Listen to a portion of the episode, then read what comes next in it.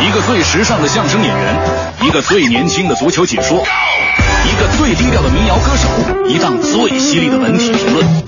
每天早晨，徐强为您带来《强言道》。今日文娱知多少？欢迎收听《强言道》。大家好，我是徐强。二零一五 MTV 欧洲音乐颁奖典礼于近日在意大利米兰举办，华语歌手张靓颖获得了中国大陆及香港地区最佳艺人称号，并出席盛典。但抵达现场之后，张靓颖方面被主办方告知，由于有六个获奖艺人没有到现场，所以颁奖改在后台进行。张靓颖方面认为这是带有歧视性的安排，因此决定退出红毯环节与全部评选活动，并在前日大计回国。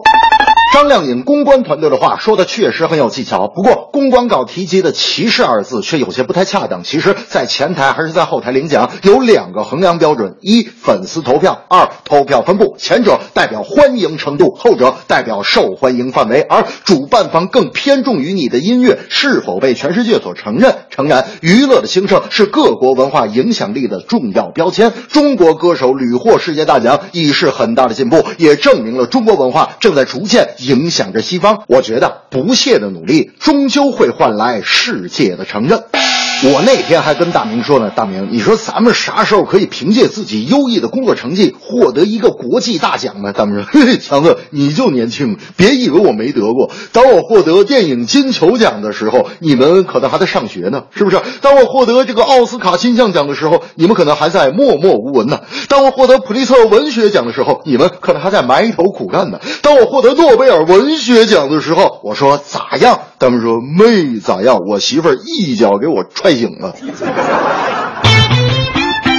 近日，体育专栏作家齐哥爆料，根据比较准确的消息，中国足球规划球员或将批准。著名足球解说员刘建宏也认可了这样的消息。从和国际足球接轨的角度来看，国足规划球员并非天方夜谭。法国、意大利、英格兰、德国等足球强国，事实上都有不少规划球员。而本次国足在世预赛上碰到的对手卡塔尔和中国香港的阵中，也有不少规划球员。而国足在这两个对手身上，也确实吃足了苦头。